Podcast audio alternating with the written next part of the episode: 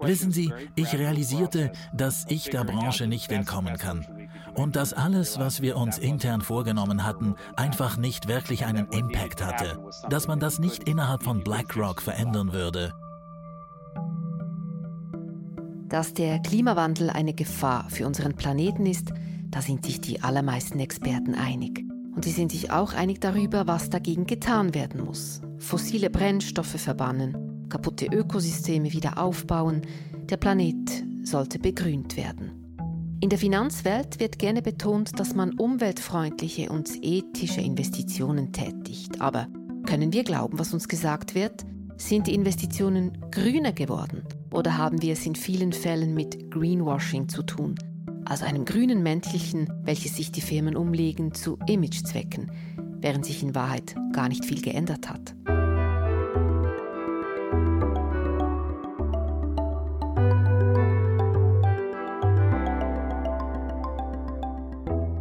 Darüber reden wir in diesem Podcast. Mein Name ist Nicoletta Cimino. Es gibt kaum einen besseren Gesprächspartner, um über Greenwashing zu reden, als Tariq Fancy. Fancy ist ein kanadischer Unternehmer, er lebt in Toronto. In seinem früheren Leben war er Investmentbanker und bei BlackRock, einem der größten Vermögensverwalter der Welt, zuständig für nachhaltige Investitionen. Er arbeitete im Herzen der Finanzwelt, an der Wall Street in Manhattan, New York. Dann aber wurde Fancy zum scharfen Kritiker seiner eigenen Zunft. Er wandte sich an die Öffentlichkeit und prangerte die Finanzwelt und insbesondere seinen ehemaligen Arbeitgeber BlackRock an. Dieser verkaufe mit seinen sogenannten nachhaltigen Produkten Träume für Leute, die nachhaltig investieren wollen. Meine Kollegin Mary Vakaridis hat sich mit Tariq Fancy remote unterhalten. Sie in einem Aufnahmestudio in der Schweiz, er in Kanada. Und hier eine kurze Bemerkung. Fancy wird oft über die sogenannten ESG-Kriterien sprechen. ESG steht für Environmental, Social and Governance, also Umwelt, Soziales und Unternehmensführung und ist ein geläufiger Indikator, mit dem die Nachhaltigkeit eines Unternehmens gemessen wird. Mary fragte Tariq Fancy als erstes, warum er denn BlackRock verlassen hatte. The interesting thing about my time at BlackRock was it wasn't really like Wissen Sie, es ist interessant. Ich bin während meiner Zeit bei BlackRock nicht eines Morgens aufgewacht und wusste, das passt nicht. Es war ein langsamer Prozess. Bevor ich zu BlackRock kam, arbeitete ich vier Jahre lang für eine gemeinnützige Organisation und dort ging es wirklich darum, zu wirken und zu verändern. Und dann, wenn ich an meine Ausbildung als Investor zurückdenke, da ging es um ein Ergebnis, das Endergebnis. Zweck und Gewinn mussten sich überschneiden. Was heißt das? Eine gute ESG-Performance ist profitabel. So wurde mir das beigebracht. Das ist das Kernversprechen eines Großteils der ESG-Branche. Ich habe einige Zeit gebraucht, um das herauszufinden. Dazu muss man sich die Daten ansehen, die Branchen und Regionen verstehen. Es hat also eine Weile gedauert, bis ich erkannt habe, es ist nicht so, dass die Branche bewusst böswillig ist. Viele Leute glauben, etwas Gutes, etwas Richtiges zu tun. Ich denke aber, dass es ein paar Leute an der Spitze gibt, die rasch begriffen haben, dass das nicht funktioniert. Es ist halt nicht alles schwarz oder weiß. Manchmal verkaufen die Leute ihre Produkte so, dass man es als Greenwashing bezeichnen könnte. Sie tun das nicht unbedingt böswillig. Sie wollen selber daran glauben. Sie glauben, wenn wir einfach fest daran glauben, dass unsere Produkte nachhaltig sind, dann ist es so eine Art magisches Denken. Ja, ich habe viel versucht, um innerhalb der Firma etwas zu verändern. Es war schwierig. Da gab es zum Beispiel ein Team von Leuten, die gingen zu verschiedenen Portfolio-Managern und erklärten ihnen, sie sollen ihren ökologischen Fußabdruck reduzieren und eine ganze Menge anderer guter Dinge tun, weil man so mehr Produkte verkaufen und Geld verdienen könne. Das stieß bei den Portfolio-Managern auf Skepsis. Denn die Leute, die da kamen, die waren im Philanthropie-Team. Sie müssen wissen, New Yorker Finanzleute sind nicht besonders bescheiden. Wenn dann jemand vom Philanthropie-Team zu ihnen kommt und ihnen beibringen will, wie sie ihre Arbeit besser machen können beim Investieren, dann empfinden sie das so, als würde sich Lionel Messi vor einem wichtigen Freistoß die Ratschläge eines Fans anhören müssen. Um nun Ihre Frage zu beantworten, Sie können innerhalb der Firma so viel anstoßen und pushen und verändern wollen, Sie können die beste Version von allem tun. Und irgendwann realisieren Sie, es ist nicht genug und es wird sich nie wirklich etwas grundlegend verändern. Ich musste einsehen, dass man die Dinge nur außerhalb eines Unternehmens verändern kann, dass es für diese Veränderungen Regierungen braucht, die Regeln aufstellen. Wissen Sie, ich realisierte, dass ich der Branche nicht entkommen kann und dass alles, was wir uns intern vorgenommen hatten, einfach nicht wirklich einen Impact hatte, dass man das nicht innerhalb von BlackRock verändern würde.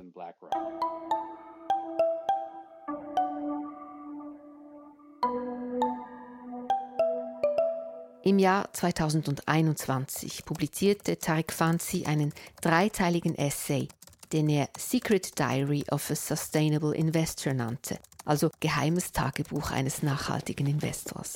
Er kritisierte darin seinen ehemaligen Arbeitgeber BlackRock. Dieser würde die Öffentlichkeit anlügen und gar nicht nachhaltig investieren. Tarek Fancy sagt im Gespräch aber deutlich, ihm geht es nicht um BlackRock, sondern um das große Ganze. Um die Klimaerwärmung zu bekämpfen, müsse man die fossilen Brennstoffe vermindern und dafür sei eine CO2-Steuer notwendig. Es gab ja schon einen Nobelpreisgewinner 2018, der das Gleiche sagte, wir brauchen eine CO2-Abgabe. Das ist nichts Neues, aber das wollen die Finanzinstitute natürlich nicht hören.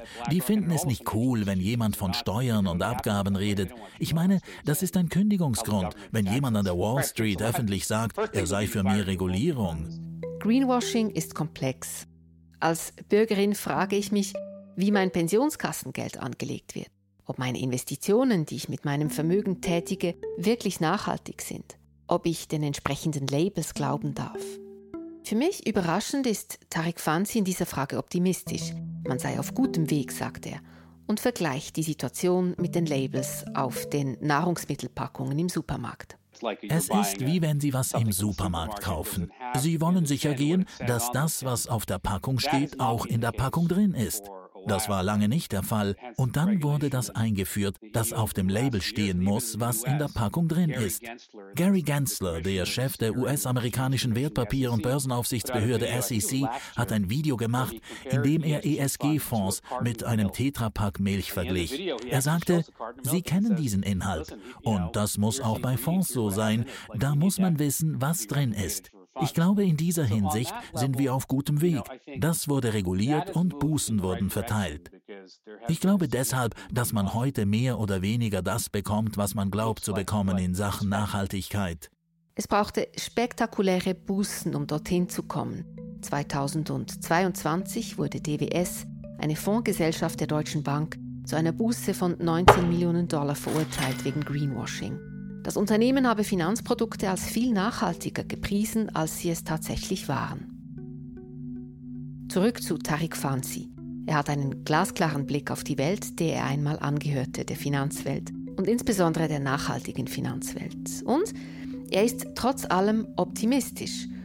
Grund dafür sind die jungen Leute, die neuen Generationen, auf die setzt er seine Hoffnung. Die neue Generation ist beeindruckend. Diese vielen jungen Leute, die in dem Bereich arbeiten, junge, leidenschaftliche Menschen, die Nachhaltigkeit studiert haben, die verstehen den Klimawandel besser als ältere Menschen, weil sie es in der Schule gelernt haben. Wenn man über 40 Jahre alt ist, hat man in der Schule etwas über die Schwerkraft und die Grundlagen der Physik und all diese Dinge gelernt, aber nichts über den Klimawandel. Davon erfuhren wir älteren Generationen erst nach unserer Schulzeit, und zwar, weil Al Gore einen Dokumentarfilm gedreht hat und die Leute dann anfingen darüber zu reden. Ich bin überzeugt, dass diese jungen Menschen sehr wichtig sind, weil sie sich von Anfang an richtig mit dem Thema auseinandergesetzt haben. Das bedeutet nicht nur, dass sie das große Ganze im Blick haben, es bedeutet auch, dass sie auf eine Art und Weise daran glauben und es auf eine Art und Weise verstehen, die anders ist als bei uns älteren Generationen. Und ich würde sagen, der zweite Punkt, der sich ändern muss, sind die Narrative. Ich habe ein Problem mit dem zentralen Narrativ der ESG-Industrie. Der sogenannte Stakeholder-Kapitalismus ist ja die Idee, dass Sie nicht nur an Ihre Aktionäre denken. Sie sollten an alle Ihre Stakeholder denken, richtig? Ihre Kunden, Ihre Lieferanten, Ihre Mitarbeiter. Ich muss sagen, dass von dem, was in den letzten fünf Jahren über Stakeholder-Kapitalismus gepredigt wurde, nur sehr wenig übrig geblieben ist.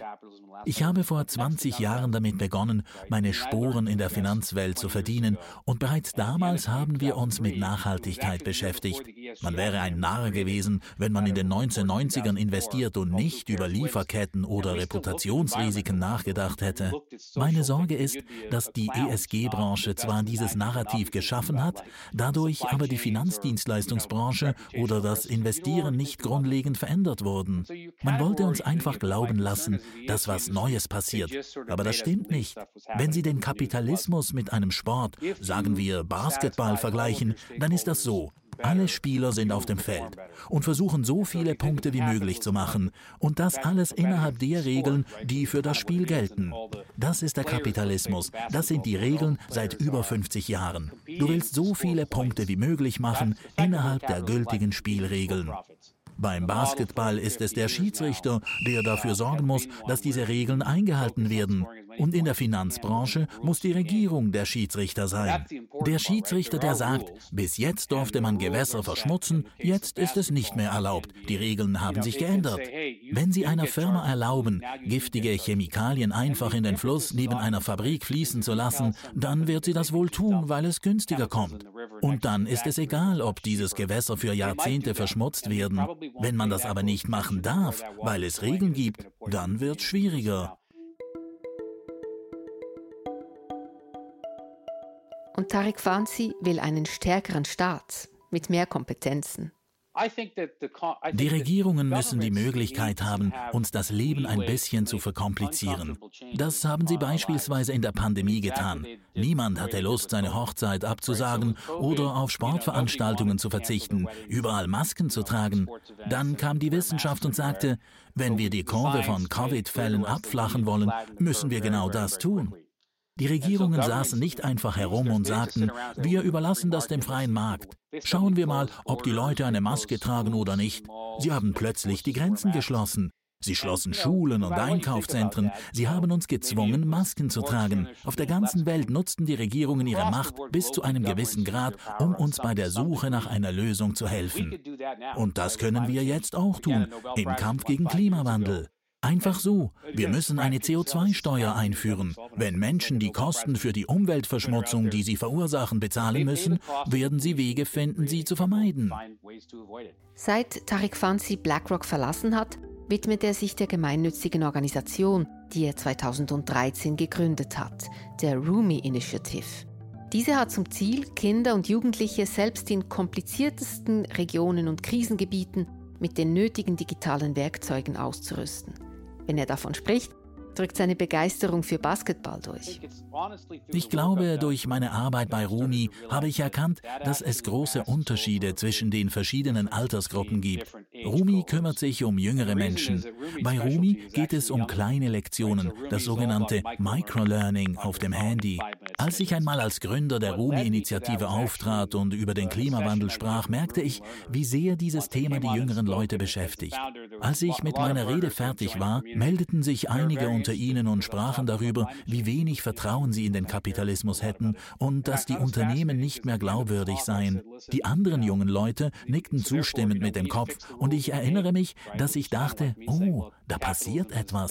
Diese neuen Generationen, die müssen sich in einer Gesellschaft zurechtfinden, die sich in rasantem Tempo verändert, wie noch nie zuvor. Sie lernen deshalb auch anders, sie merken sich die Dinge anders.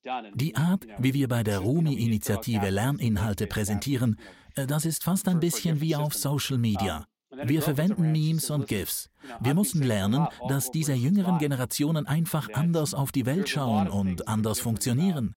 Diese jungen Menschen schauen sich die Welt an und sehen die CEOs, die jedes Jahr Tonnen von Geld verdienen. Diese 70-Jährigen, die Entscheidungen treffen, die sie selbst in Zukunft gar nichts mehr angehen. Die viel zu langsam sind in Sachen Nachhaltigkeit, die nicht auf die Wissenschaft hören und trotzdem ihre Millionen verdienen. Diese jungen Generationen sehen gerade ein kollektives Versagen von uns Älteren. Sie fühlen sich von uns betrogen. Es sind langfristige, gedachte Veränderungen notwendig. Die Wirtschaft ist aber immer noch sehr auf das Kurzfristige fixiert. Tarek Fanzi, so viel steht fest, hat noch viel Energie und Lust, Dinge zu verändern. Er ist ehrgeizig und brillant und gleichzeitig ein Träumer, ein Utopist.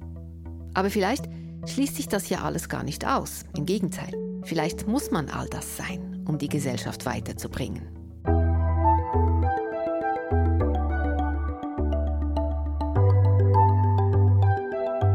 In der letzten Episode hatten wir vom Kampf der Ethos Stiftung gegen Doppelmandate in großen börsenkotierten Unternehmen gesprochen. Eine Art David gegen Goliath-Geschichte.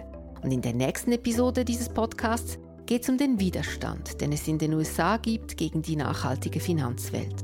Und wir werden erzählen, woher dieser Widerstand kommt. Wir hören uns.